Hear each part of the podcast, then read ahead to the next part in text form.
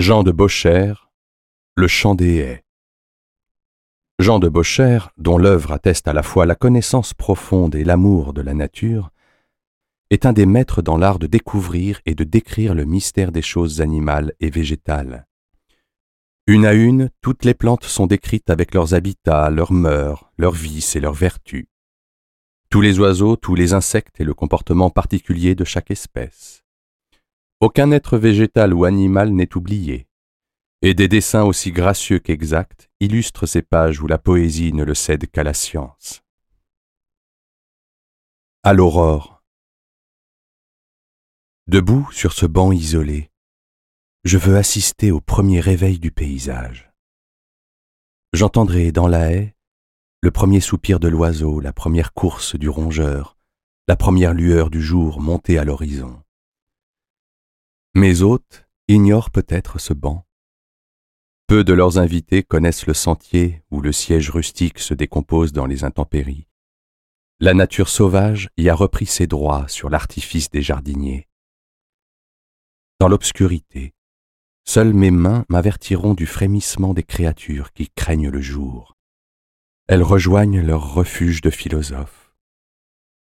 Cependant, je ne vois les traces d'aucune vie le ciel de nuit est encore un rideau lavé d'indigo et de violets sombres.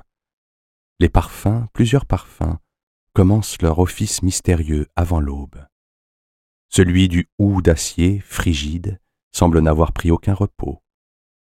Mais debout sur ce banc, comme une vigie nocturne sur la dunette d'un navire, je ne vois que le fantôme des choses.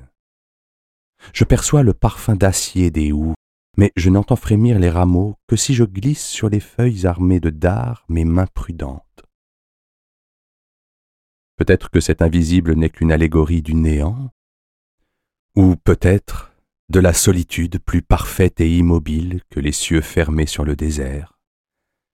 Dirais-je qu'il y a moins qu'un seul bruit, ou que nous sommes dans les raies indéfinis des minutes qui précèdent tout bruit, tout mouvement, tout calcul?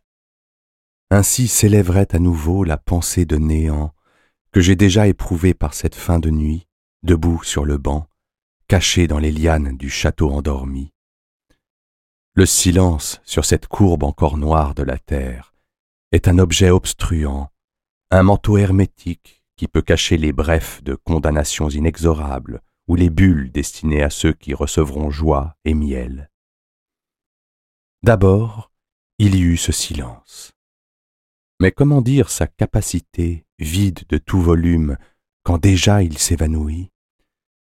Si, en sa tunique de lumière préhistorique, le lézard, pris dans sa maison d'ambre, si le lézard ou la libellule écoutent s'écouler les temps, ils entendent bruire un flot éternel, semblable à celui qui m'entoure ici, attendant la révélation des secrets nocturnes.